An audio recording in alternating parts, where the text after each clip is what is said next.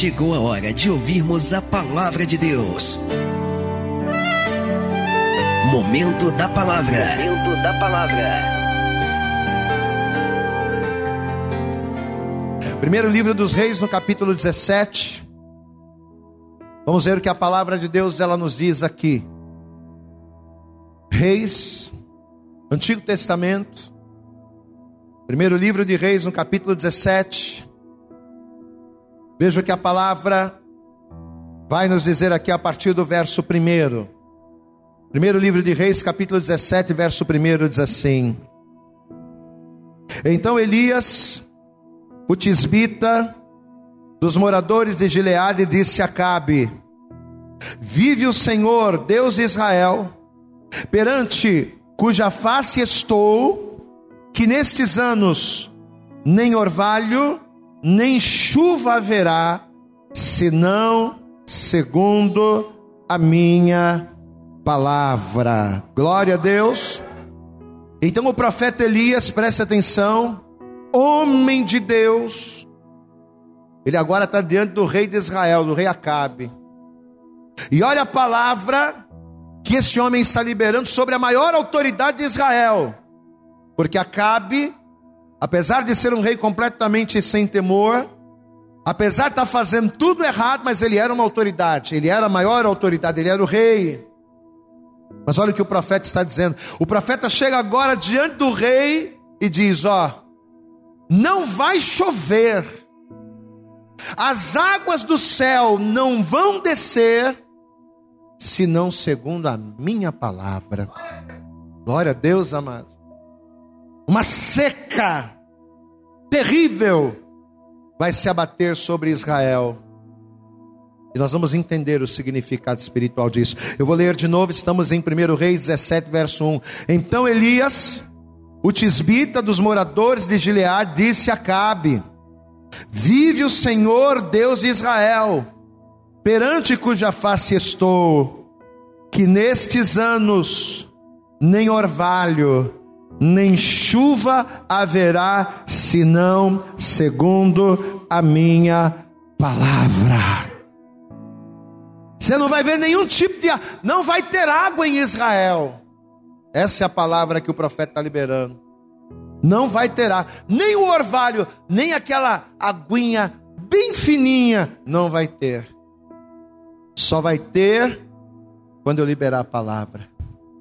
Você crê que Deus vai falar com você? Você crê que sobre a tua vida Deus vai liberar chuva em nome de Jesus? Amém? Estenda a tua mão aqui para frente, vamos orar. Pai, em nome de Jesus, a tua palavra foi lida, ela será ministrada, e cada um de nós que aqui estamos nesta hora, viemos aqui para te adorar. Esta pessoa que está nos acompanhando através do canal, ou esta pessoa que está nos ouvindo o seu podcast, ela também está, porque ela deseja a tua presença, ela deseja te ouvir, ela deseja receber a tua palavra. Então, em nome de Jesus, Pai, vai jogando por terra agora os impedimentos as barreiras, os obstáculos que tentarem se opor a esta ministração. Ó Deus, prepara todos os ouvidos para te ouvirem, os corações para te receberem, mas principalmente, ó Deus, a nossa mente, para que venhamos assimilar aquilo que vai ser ministrado, para que a tua palavra renove o nosso entendimento, a fim de que experimentemos a tua boa, perfeita e agradável vontade, para a glória, para a honra e para louvor do teu nome fala conosco neste dia, nesta hora, é o que nós te pedimos com toda a nossa fé e desde já te agradecemos, em nome de Jesus. E toda a igreja diga amém, Jesus. Diga graças a Deus. Você pode aplaudir bem forte a Jesus, isso. Mas eu quero que você dê a tua melhor, a tua melhor salva Vamos aplaudir mais a Jesus, isso.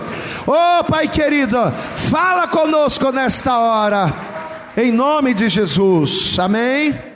Por favor, tome o teu assento. Sente-se no teu lugar.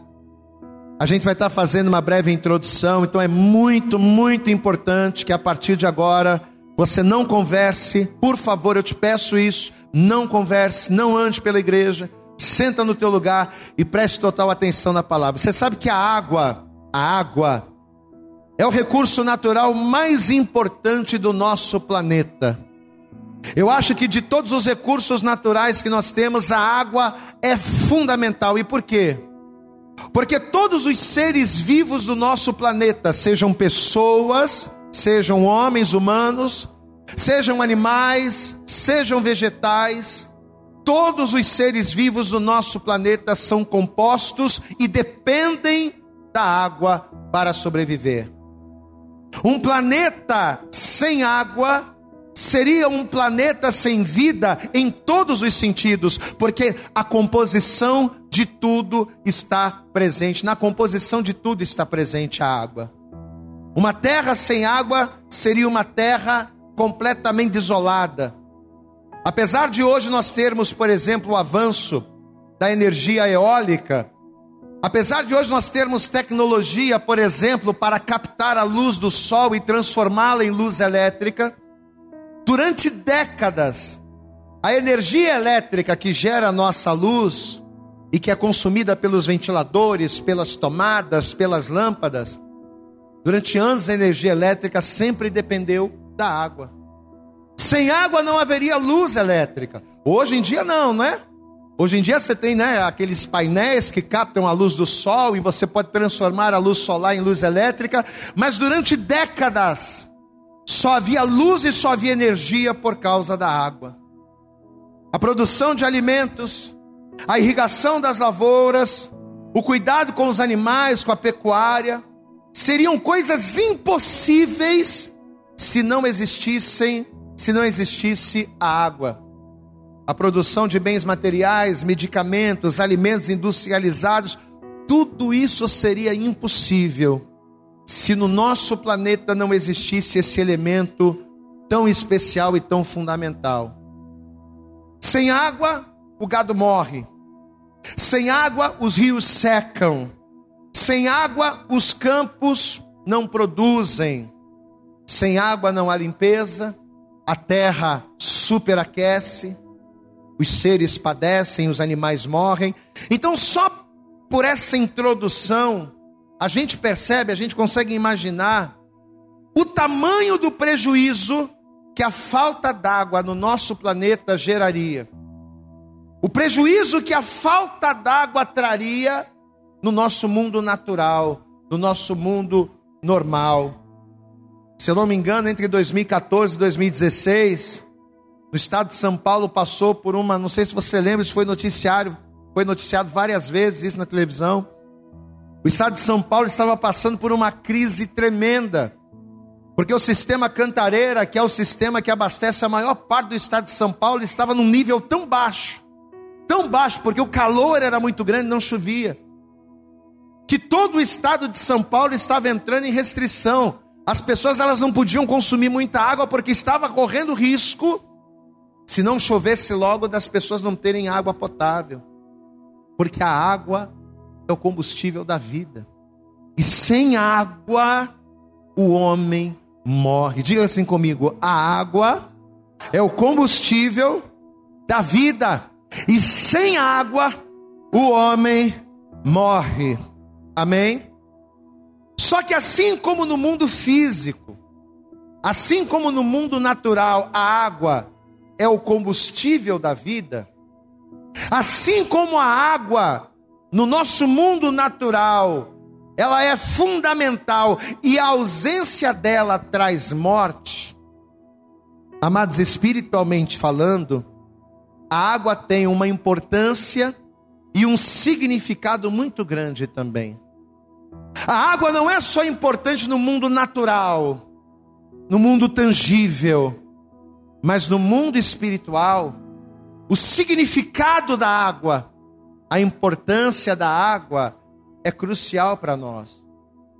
E sem a água no mundo espiritual, o homem morre. Se você abrir comigo no Salmo 65, eu gostaria que você fizesse isso. Deixe marcado primeiro Reis. Mas vá comigo no Salmo de número 65. Eu quero mostrar uma coisa para você aqui. Salmo 65, a partir do versículo 8. Veja que veja que o salmista Davi vai nos dizer aqui. Salmo 65, versículo 8 diz assim: E os que habitam nos fins da terra temem os teus sinais. Ele está falando acerca de quem? Acerca de Deus. Os que habitam nos fins da terra temem os teus sinais. Tu fazes alegres as saídas da manhã e da tarde. Tu visitas a terra e a refrescas. Tu a enriqueces grandemente com o rio de Deus. Diga glória a Deus. Veja que o salmista está fazendo uma comparação, ó. Tu visitas a terra e a refrescas. Tu a enriqueces grandemente com o rio de Deus, que está cheio de água. Tu lhe preparas o trigo quando assim a tens preparada. Amém? Então veja que o salmista ele está fazendo um jogo de palavras, né? Ele está usando como se fosse uma metáfora, como se fosse ali uma parábola, fazendo uma comparação entre a presença de Deus e as águas. Salmo 72, é só você avançar mais um pouquinho aí, uma ou duas páginas. Avança um pouquinho. Salmo 72, versículo de número 5, mesma coisa, vamos ver aqui. Salmo 72, versículo 5 diz assim: Temer-te-ão enquanto durarem o sol e a lua, de geração em geração. Ele descerá como? Ou seja, está fazendo uma comparação, está falando acerca de Deus, mas veja, ele descerá como chuva sobre a erva ceifada, como os chuveiros que, que umedecem a terra. Diga glória a Deus. Você percebeu os dois detalhes desse salmo? Dois detalhes em comum? que os dois salmos eles comparam metaforicamente a presença de Deus com as águas. Assim como as águas descem, a presença de Deus, o Senhor desce sobre a terra. Assim como a chuva umedece a terra e a refresca, assim é o Senhor que vem. Então você vê que ambos os salmos, eles têm em comum o fato de compararem a presença de Deus com as águas que descem do céu. Meu amado, entenda uma coisa: assim como a água ou as águas, elas são as fontes de vida terrena, a água da vida do homem é a presença de Deus. Amém?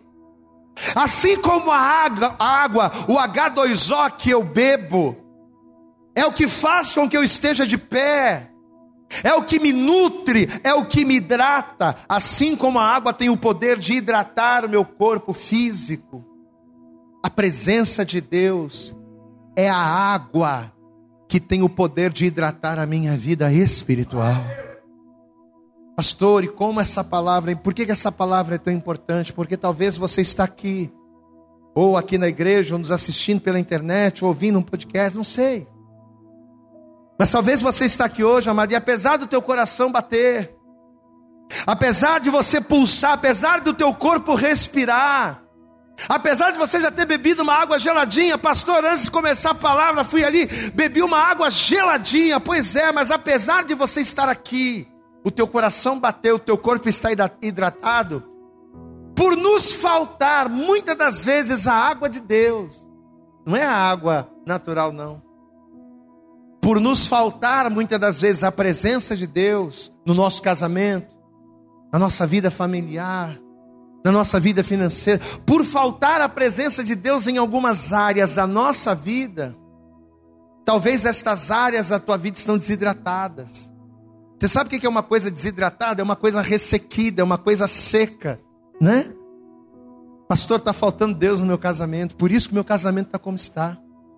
Pastor, eu amo meu marido, eu amo a minha esposa, pastor. Mas quando tá os dois juntos, parece que um, um quer guerrear com o outro. A coisa está feia, pastor. O amor já se esvaiu, está desidratado. Pois é. Talvez você está aqui, mas e por faltar a água de Deus no teu casamento, teu casamento está desidratado. E o que, que acontece quando um ser vivo desidrata? Ele perde forças, ele perde o vigor, ele vai murchando, murchando, murchando e morre quando falta água natural. E é isso que acontece quando falta água de Deus nas áreas da nossa vida. Pastor, meu casamento está murchando. Talvez você está aqui hoje ouvindo essa palavra e você diga, pastor, a minha vida profissional está murchando, pastor. Eu sou um excelente profissional, mas as portas não se abrem. Eu já estou desanimado, eu não consigo oportunidades. Daqui a pouquinho eu estou vendo a hora que eu vou desanimar de vez. Talvez você que me ouve, você que me vê nessa manhã está passando por isso. Só que o que, que Jesus ele disse para a mulher samaritana? Hã? Quando Jesus ele estava parado próximo do poço de Jacó, e de repente veio aquela mulher samaritana na direção de Jesus. Jesus pediu água para aquela mulher: mulher, você pode me dar água do poço? Aí a mulher meio que retrucou, dizendo: Como podes tu, sendo judeu, pedir a mim água, que sou mulher samaritana? E sabe o que Jesus ele vai dizer para aquela mulher? Jesus ele vai dizer assim: mulher, aquele que beber dessa água aí, ó, da água do poço, essa água normal, que a gente coloca e mata a sede, aquele que beber desta água tornará a ter sede. Mas aquele que beber da água que eu lhe der, não das águas de um poço, mas das águas de Deus. Aquele que beber da água que eu lhe der, nele, dentro dele, se fará uma fonte de águas a jorrar para a vida eterna. Aquele que beber das águas de Deus não terá sede, não morrerá, mas ao contrário disso viverá. Você pode aplaudir bem forte ao Senhor. As águas de Deus trazem vida. Aleluias!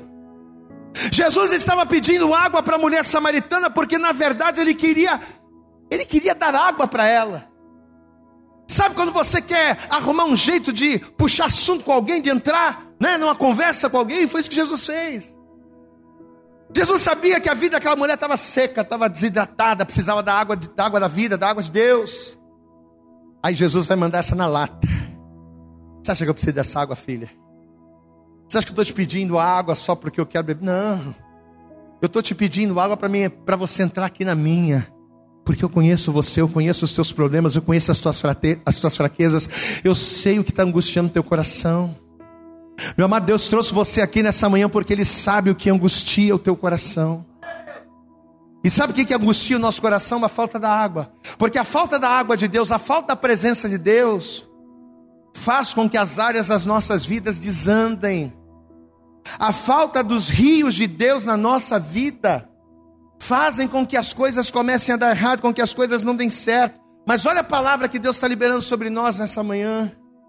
Aquele que beber da água ali do bebedouro, daqui a uma hora, duas horas vai tornar a ter sede. Mas aquele que beber dos rios de Deus não terá sede, porque você se tornará em Deus uma fonte de água que vai jorrar, que vai jorrar e que detalhe vai te levar para a vida eterna. Amém, amados. Diga assim comigo: a água que me dá, que me dá vida eterna é a presença de Deus. Amém? Assim como a terra só tem forças para produzir se receber as águas que descem do céu. Assim como os seres vivos só conseguem ter força, só sobrevivem se forem hidratados pelas águas dos céus. Nós, eu, você, cada um de nós que estamos aqui, nós só temos vida se formos hidratados pelas águas, pelos rios do Senhor. Amém? Nós só temos força nas abundantes águas da presença de Deus. Amém? E é quando a gente entende isso, é quando nós entendemos o que representam as águas de Deus para a nossa vida, é que nós vamos entender o texto que a gente leu no início da mensagem. Porque qual era o contexto espiritual que estava ali? Segundo a palavra de Deus, dos sete sinais que o profeta Elias realizou no seu ministério, o primeiro sinal que Elias realizou foi fazer chover. O primeiro sinal que ele realizou foi esse. Ou melhor, fazer chover não, foi reter as águas. Ele vai fazer chover depois.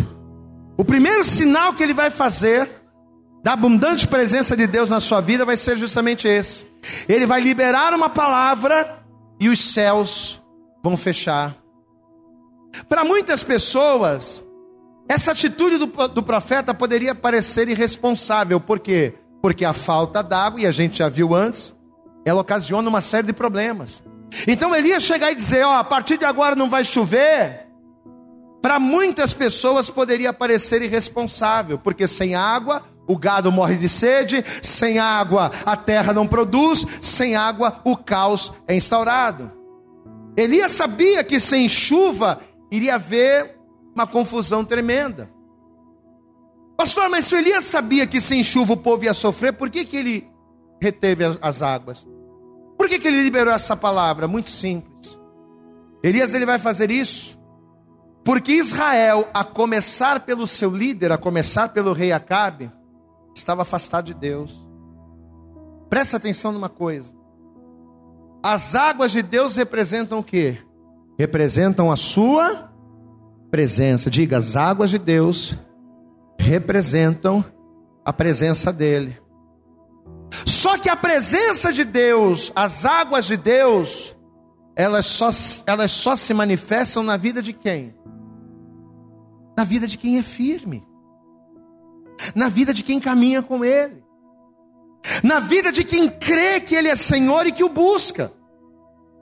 Agora, na vida da pessoa que não está em Deus, na, via, na vida da pessoa que tem dúvida, que coxia entre dois pensamentos, por mais que a pessoa conheça, por mais que a pessoa precise, deseje ou até queira, queira, mas se ela está na dúvida, se ela não está em Deus, se ela vive uma vida afastada de Deus, se ela está em pecado, os céus se trancam e as águas não descem. Diga assim comigo: Deus não derrama chuva em terra dividida. Você entende isso? A chuva de Deus ela só desce sobre que terra? Sobre aquela terra que está plena, sobre aquela pessoa que está plena nele. Não. Pode vir o que for, estou em Deus. Estou na presença de Deus. Podem vir as tempestades, podem vir os problemas, podem vir os desertos, podem vir as lutas. Eu estou em Deus. Na vida dessa pessoa, a chuva vai cair. Agora, na vida daquela pessoa que está com o pé na igreja e outro mundo, na vida daquela pessoa que uma hora está firme com Deus, outra hora está sendo levado das tentações do mundo, na vida daquela pessoa que vive cocheando, como estava o povo de Israel aqui na época de Elias. Como é que o povo de Israel estava aqui na época de Elias? Uma hora eles acreditavam em Deus, outra hora Deus era Baal. Uma hora era Deus que abençoava a lavoura, outra hora era Baal que dava chuva. Ah, é? Vocês vão ficar nesse negócio aí? Deus Baal, Deus Baal, Deus Baal. Então a partir de agora não vai cair mais chuva sobre a terra. Quem está entendendo, pastor, aqui? Diga glória a Deus. Por que, que na vida de muitas pessoas a chuva não desce? Por que, que a vida de muitas, a terra de muitas pessoas está seca? Sabe por quê? Uns porque não creem e não buscam a Deus. Outros porque apesar de conhecerem e saberem que Ele é Deus, ficam cocheando entre dois pensamentos. Guarda isso aqui que o pastor vai dizer para você agora. Deus não manifesta a sua presença em um coração dividido. Olha aqui para mim. Se o Senhor é Deus da tua vida, então tome uma postura Assuma o teu lugar em Deus e caminhe com Ele. Glória a Deus, amado. Peraí, eu sou de Deus. Eu sou de Deus e eu quero Deus. Então chega de coisinhas do mundo misturada com as coisas de Deus na minha vida. Se eu sou de Deus, se eu pertenço a Deus, se eu creio em Deus, eu vou andar, eu vou andar unicamente na presença dEle. É na vida dessa pessoa que a presença de Deus se manifesta, que a chuva cai. Agora o que não dá é para eu estar na igreja, mas de vez em quando, né? Eu faço uma coisinha errada aqui, conhecendo a palavra. Conhecendo a palavra. Isso é sério, meu irmão. Se o Senhor é Deus, então toma vergonha na cara e assuma Deus na sua vida em todas as áreas dela. Porque aonde há pecado, aonde há dúvida, a chuva de Deus não cai. Não, não cai. Se há dúvida, se há pecado, se há desobediência, a chuva para. a presença de Deus, ela não vai se manifestar em terra dividida. E tanto isso é verdade, que justamente por causa dos pecados de Acabe e por causa dos pecados do povo, é que Elias agora está diante, tá diante do rei liberando essa palavra. Não é que Elias estava sendo irresponsável, não. Elias sabia que o povo ia sofrer sem chuva. Só que Deus não podia continuar derramando chuva e o povo dividido, e o povo pecando, e o povo fazendo tudo errado. Vamos comigo para a palavra, primeiro Reis, volta lá. Primeiro Reis, no capítulo 17. Está aqui, ó. É o texto que a gente leu no início. Primeiro livro de Reis, capítulo 17, verso 1 diz assim: Então Elias, o tisbita, dos moradores de Gileade, disse a Cabe: Vive o Senhor Deus de Israel, perante cuja face estou, que nestes anos, enquanto vocês não se converterem de verdade, enquanto vocês não tomarem vergonha na cara, enquanto vocês não buscarem a Deus direito nestes anos, nem orvalho, nem chuva haverá, senão segundo a minha palavra. Diga glória a Deus. Você está entendendo qual é o recado que Elias está mandando para o povo? Enquanto vocês não servirem a Deus direito, do jeito que tem que ser, caminhando com Ele na casa dele, esse negócio de ficar buscando a Deus de vez em quando, ah, eu vou quando dá, eu vou quando sobra tempo, eu vou quando posso, deixando sempre Deus por último na tua vida. Vocês vão continuar nessa aí? Tá bom. Ó, não vai cair nem orvalho, que é aquela brisa mais fina, nem orvalho vai cair do céu. Amados, e é complicado assim como é complicado viver sem água. Imagine morar em Bangu e não ter chuva. Hã? Amém, amados? Bangu é o lugar mais quente do Rio de Janeiro. Imagine um dia como hoje, quente e não chover nunca. Pois é.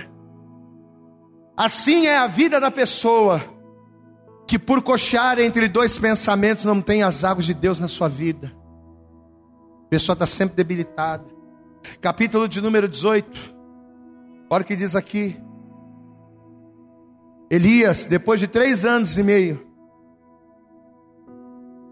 Olha o que Elias vai fazer.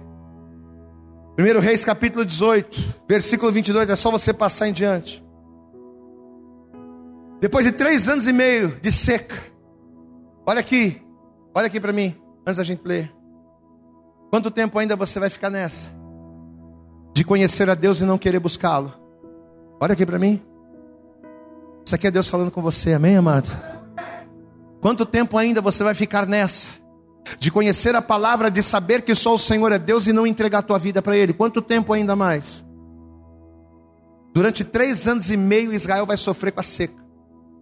E quanto tempo mais da tua vida você vai continuar sofrendo as secas? Quanto tempo mais ainda? Quanto, quantas lutas, quantos desertos ainda mais serão necessários? Para que você entenda que buscando a Deus a água dele vem, e através das águas dele a tua vida é abençoada. Quanto tempo mais você ainda vai esperar? O povo de Israel vai demorar três anos e meio para entender isso. Imagine três anos e meio sem cair uma gota d'água sem cair uma gota d'água. Quanto tempo mais você vai ficar sem as águas do Senhor no teu casamento, na tua família? Olha aqui. 1 Reis capítulo 18, versículo de número 22. Então disse Elias ao povo: Ora, só eu fiquei por profeta do Senhor, e os profetas de Baal são 450 homens. Deem-se-nos, pois, dois bezerros, e eles escolham para si um dos bezerros, e o dividam em pedaços, e o ponham sobre a lenha, porém não lhe coloquem fogo, e eu prepararei o outro bezerro, e o porei sobre a lenha, e não lhe colocarei fogo. Então invocai o nome do vosso Deus, e eu invocarei o nome do Senhor. E há de ser que o Deus que responder por meio do fogo, esse será Deus. E todo o povo respondeu, dizendo: É boa, é boa esta palavra. E disse Elias aos profetas de Baal: Escolhei para vós um dos bezerros e preparai primeiro, porque sois muitos, e invocai o nome do vosso Deus, e não lhe ponhais fogo. O fogo tem que descer do céu, não coloca fogo, só coloca a oferta ali. Verso 26. E tomaram o bezerro que lhes dera, e o prepararam, e invocaram o nome de Baal. Baal, responde Baal, desde amanhã até o meio-dia, dizendo: Ah, Baal, responde-nos. Porém, não havia voz, nem quem respondesse, e saltavam sobre o altar que tinham feito. Estava todo mundo desesperado, porque estavam clamando, clamando, clamando, e Baal não respondia. Verso 29: E sucedeu que, passando o meio-dia, profetizaram eles, até a hora de se oferecer o sacrifício da tarde. Porém, não houve voz, nem resposta, nem atenção alguma. Olha aqui para mim. Olha o Deus para quem Israel estava dando glória. Olha o tipo de Deus que Israel estava exaltando. Um Deus que não podia abençoar. Um Deus que não podia ouvir e muito menos responder. Era o Deus a quem Israel estava valorizando e trocando pelas águas pela presença de Deus. Amado, às vezes a gente está trocando a presença de Deus na nossa vida por coisas insignificantes, sabia? Assim como Israel estava trocando a presença de Deus, as águas de Deus, por um Deus insignificante, às vezes a gente troca a presença de Deus por coisas insignificantes. A gente prioriza coisas que não deveriam estar na frente de Deus, mas a gente prioriza e por isso as águas não descem. Amém? E justamente através desse desafio aqui de Elias, o Elias estava deixando isso bem claro. Olha aí, ó. Vocês estão dizendo que Baal é Deus? Olha os profetas dele ali, ó, clamando, clamando, clamando o dia inteiro, se cortando, derramando sangue, não está respondendo. Olha o Deus para quem vocês estão servindo, para quem as suas atenções estão voltadas. Você acha que o Elias fez o desafio de, aos profetas de Baal para se aparecer, para se mostrar? Não. Elias desafiou os profetas de Baal para mostrar para o povo que se eles deixassem de crer em Baal e que se eles buscassem o Senhor, o Senhor responderia com fogo, o Senhor abriria os céus e derramaria chuva, o Senhor iria trazer a prosperidade, o Senhor iria abrir as portas, o Senhor iria operar o sobrenatural. E nessa manhã, meu amado Deus, Ele trouxe você aqui nesse lugar. Nessa manhã, minha amada, Deus está fazendo você ouvir essa palavra para você entender de uma vez por todas que aquilo que você precisa para que a tua vida mude, não está nas coisas, não está em pessoas, não está nas circunstâncias. Aquilo que você precisa para que a tua vida mude está em Deus. Abrir os céus e derramar a chuva dele sobre a tua vida. Você pode aplaudir bem forte ao Senhor. Você precisa é da chuva de Deus. Mas para isso você precisa estar nele. Diga assim: Eu preciso. Diga bem alto: Eu preciso da chuva de Deus mas para isso você precisa estar nele. Porque a chuva de Deus só vai vir sobre a tua vida se você estiver nele. Enquanto você estiver em Baal, enquanto teu coração estiver dividido entre Deus e o mundo, entre as coisas de Deus e as coisas do mundo, enquanto você ficar nesse dilema, a tua vida não vai para frente, as coisas não vão acontecer. Abra comigo no livro do profeta Ageu. Vamos ver aqui. Ageu no capítulo de número 1. Antes de Sofonias, você vai achar Abacuque, depois Sofonias, depois Ageu. Ageu, quem encontrou, diga glória a Deus aí. Ageu no capítulo 1, olha o que a palavra diz aqui a partir do verso 7, eu vou ler para você. Ageu capítulo 1, versículo de número 7 diz assim a palavra. Eu quero que você preste atenção nesse texto. Abra os teus ouvidos, como a gente falou no início. Assim diz o Senhor dos exércitos.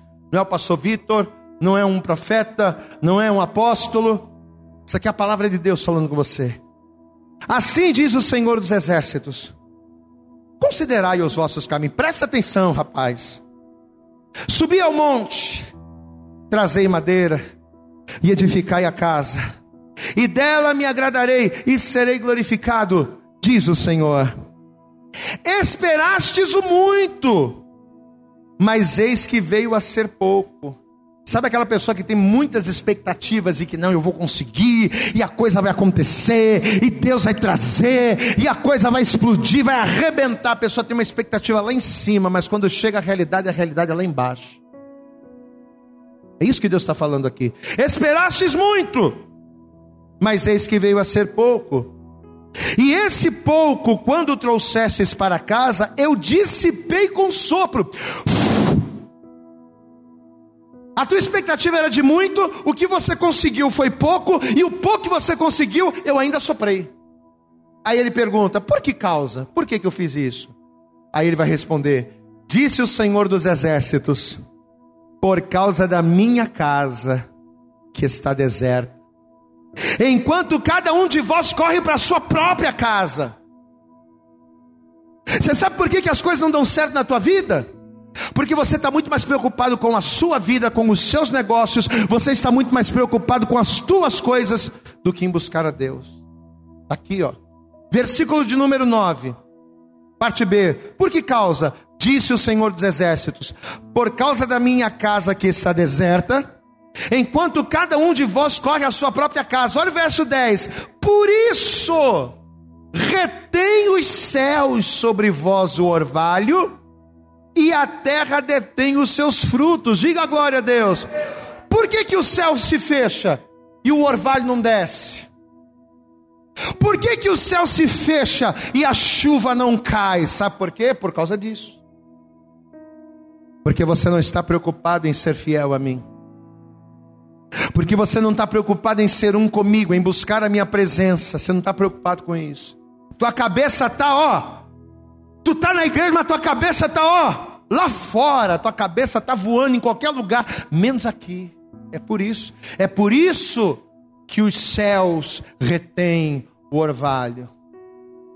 Amado, por mais que a pessoa reconheça que só há vida em Deus, ah, pastor, eu reconheço que Deus é o autor da vida, que Deus é Senhor.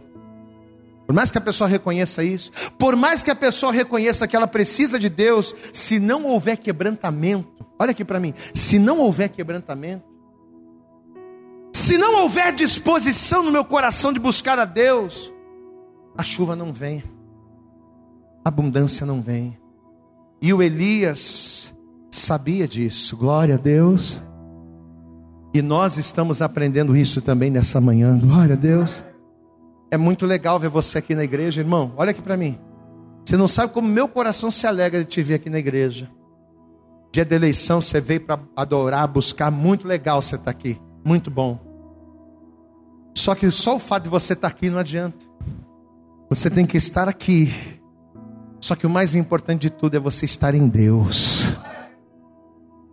Mais importante do que estar aqui é você estar no Senhor é o teu coração estar em Deus, não nas coisas do mundo ou nas tuas coisas. Porque se o teu coração estiver mais nas coisas do mundo, nas tuas coisas do que em Deus, o que, que vai acontecer com os céus? Os céus retêm o orvalho, os céus reterão a chuva. Pelo fato de Elias saber dessas coisas, pelo fato de Elias saber que o povo precisava estar em Deus para a chuva voltar, é que Elias fez aquele desafio todo. Os profetas de Baal clamaram, clamaram, clamaram, clamaram, clamaram, não aconteceu nada. E aí agora vai chegar a vez do Elias, Elias vai clamar, e fogo do céu vai descer. Só que não era de fogo que o povo precisava, glória a Deus, amado. Do que, que o povo estava precisando, gente? O povo estava precisando de quê? Da chuva. Vamos ver aqui na palavra, volta lá para a gente terminar. 1 Reis capítulo 18. Estamos chegando ao final. 1 Reis, capítulo de número 18. Elias vai preparar o altar, vai preparar o bezerro, vai preparar a lenha, vai deixar tudo ok. E ele vai clamar ao Senhor e Deus vai responder com fogo. Vamos ver isso aqui. 1 Reis capítulo 18, versículo de número 36 diz assim: 1 Reis 18, verso 36. E sucedeu que no momento de ser oferecido o sacrifício da tarde, o profeta Elias se aproximou e disse: Ó oh, Senhor, Deus de Abraão, de Isaac e de Israel, manifesta-se hoje que tu és Deus em Israel e que eu sou teu servo. E que conforme a tua palavra fiz todas estas coisas. Responde-me, Senhor, responde-me. Para que este povo conheça que tu és o Senhor Deus e que tu fizesses voltar o seu coração. Diga glória a Deus. Elias estava orando para quê? Para que fogo descesse do céu, mas para que fogo descesse do céu, para quê? para que o povo entendesse de uma vez por todas que só o Senhor é Deus. Amém. E nessa manhã Deus está trazendo essa palavra para que você entenda de uma vez por todas que só o Senhor é Deus e entendendo isso que você começa a caminhar com Ele. Se Deus é Deus, então caminha com Ele.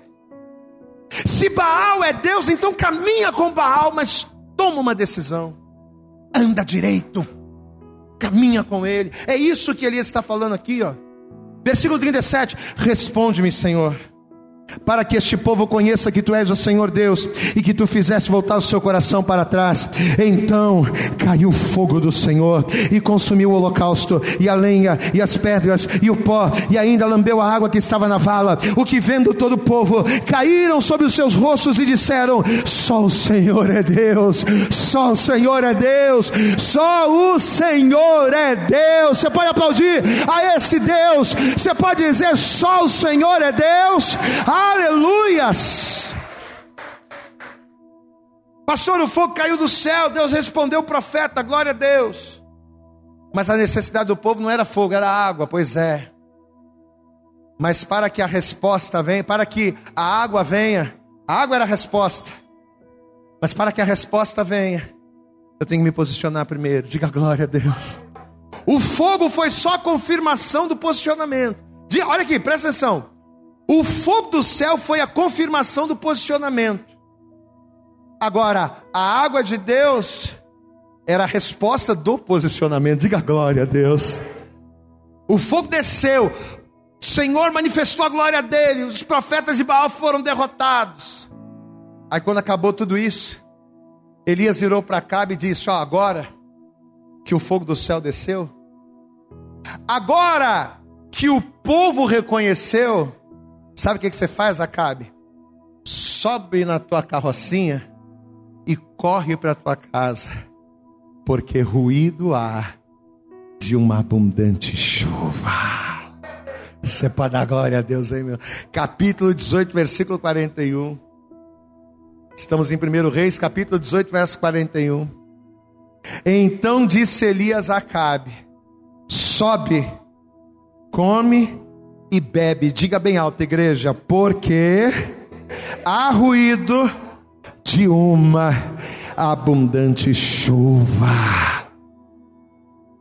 Você sabe qual foi a palavra profética que Deus liberou sobre nós para o ano 2021? Que 2021 nas nossas vidas será um tempo de recomeçar. Amém? Pastor, eu preciso recomeçar. Porque a minha realidade está totalmente contrária às minhas expectativas. Quais são as nossas expectativas? É o que a gente leu lá em Ageu. A gente sempre, ah não, ano que vem Deus vai fazer, Deus vai acontecer, eu vou bombar, eu vou conseguir, pai, tá, né? A expectativa sempre é lá em cima, mas e é quando a realidade vem? A realidade é lá embaixo. Mas por quê? Porque não fazemos como o povo de Israel fez depois do fogo descer, não reconhecemos que o Senhor é Deus na nossa vida. E reconhecer que o Senhor é Deus é mais do que falar, é atitudes. Olha aqui para mim. Deus não quer que você fale com palavras que Ele é Deus na tua vida. Deus ele quer que você fale com atitudes que só Ele é o teu Deus. Amém? Quando o povo se quebranta, quando o povo faz primeiro a vontade de Deus, aí sim a chuva de Deus, aí sim as águas de Deus se manifestam sobre nós. A palavra de Deus ela nos declara, logo assim que Salomão terminou de edificar um templo para Deus, a Bíblia diz que Salomão, ao dedicar aquele lugar para Deus, ele orou ao Senhor, e ele vai pedir algumas coisas em oração. E dentre as várias coisas que Salomão vai pedir para Deus, ele vai pedir algo que vai resumir, que vai definir o que a gente pregou. Vai comigo aí mesmo em Reis. Volta comigo, melhor dizendo, capítulo 8. Volta um pouco. Primeiro livro de Reis, mas no capítulo 8. Olha o que ele vai nos dizer aqui. Primeiro livro de Reis, capítulo de número 8. Presta atenção. Salomão termina de edificar o templo. Aí olha a oração que ele vai fazer. Primeiro Reis, capítulo 8, verso 33 diz assim: Quando o teu povo, quem aqui é povo, quem aqui é povo de Deus, levanta a mão. Quem aqui é povo do Senhor, diga glória a Deus. Essa palavra é pra gente, é para mim e para você, tá? Ó. Quando o teu povo Israel for ferido diante do inimigo por ter pecado contra ti, e se converterem a ti, e confessarem o teu nome, e orarem e suplicarem a ti nesta casa, Senhor, faz o seguinte, verso 34: Ouve tu então nos céus, e perdoa o pecado do teu povo Israel, e torna-o a levar a terra que tens dado a teus pais. Verso 35: Quando os céus se fechar e não houver chuva, por terem pecado contra ti, e orarem neste lugar, e confessarem o teu nome, e se converterem dos seus pecados, havendo-os tu afligido, o que, que o Senhor faz, Senhor? Versículo 36: Ouve tu então nos céus, e perdoa o pecado de teus servos e do teu povo Israel, ensinando-lhes o bom caminho em que andem, e dá chuva na tua terra que deste ao teu povo em herança. Diga glória a Deus. Aí presta atenção. Isso aqui é o Salomão orando. Deus, teu povo pecar, o Senhor fechar o céu, mas se converterem, abre o céu e derrama chuva. Isso aqui é o Salomão pedindo. Agora vai comigo segundo Crônicas. Aleluias. Vamos lá. Segundo Crônicas, capítulo 7. Lá em 1 Reis ele pediu. Olha aqui agora, ó. Segundo Crônicas. Aqui em Segunda Crônicas é Deus aparecendo para Salomão e respondendo a oração. Diga glória a Deus aí, meu irmão. Olha agora. Segundo Crônicas, capítulo 7, versículo 12, diz assim: E o Senhor apareceu de noite a Salomão e disse-lhe: Olha o que Deus vai dizer para ele: Ouvi a tua oração e escolhi para mim este lugar para a casa do sacrifício. Aí olha Deus falando com ele: Se eu fechar os céus e não houver chuva, ou se ordenar aos gafanhotos que consumam a terra, ou se enviar a peste entre o meu povo, mas se o meu povo, que se chama pelo meu nome, se humilhar e orar e buscar a minha face e se converter dos seus maus caminhos, então eu ouvirei dos céus, perdoarei os seus pecados e sararei a sua terra. Aplauda bem forte ao Senhor. Pode deixar, Salomão, que quando o meu povo se converter, eu vou abrir os céus e vou derramar chuva, a chuva que rega, a chuva que cura. Diga glória a Deus. Esta é a palavra de Deus para a minha vida nesta manhã. Esta é a palavra de Deus para a tua vida nesta manhã, meu irmão.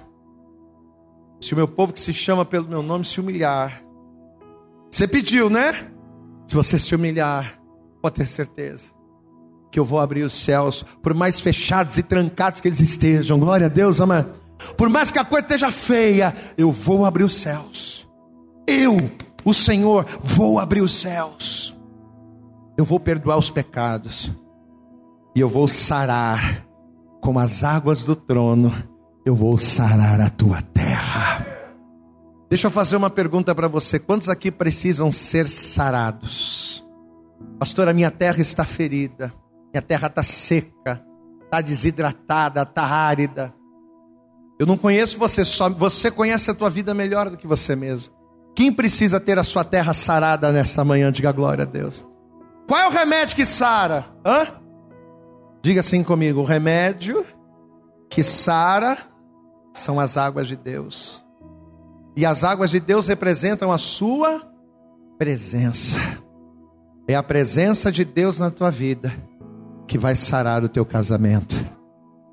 É a presença de Deus na sua vida que vai sarar a tua vida financeira, a tua vida familiar e todas as áreas da tua vida, em nome de Jesus. Você recebe esta palavra nesta hora? Você crê que esta palavra é de Deus para você? Então deixa eu pedir a você, por favor, se coloque de pé. E assim que você se colocar de pé, isso, isso, isso, isso, isso, assim que você se colocar de pé, vamos aplaudir bem forte a Jesus. Isso, aplauda mais ao Senhor. Amém. Eu acredito que essa mensagem falou poderosamente com você. Mas se você acredita que ela pode ajudar também uma outra pessoa que você gosta, ama ou admira, mande para ela. Compartilhe o link ou convide essa pessoa para seguir o nosso podcast. E creia que fazendo isso, ainda que não seja você a ministrar, além de nos ajudar, você estará cumprindo o ID de Deus. Deus abençoe você e até o nosso próximo conteúdo.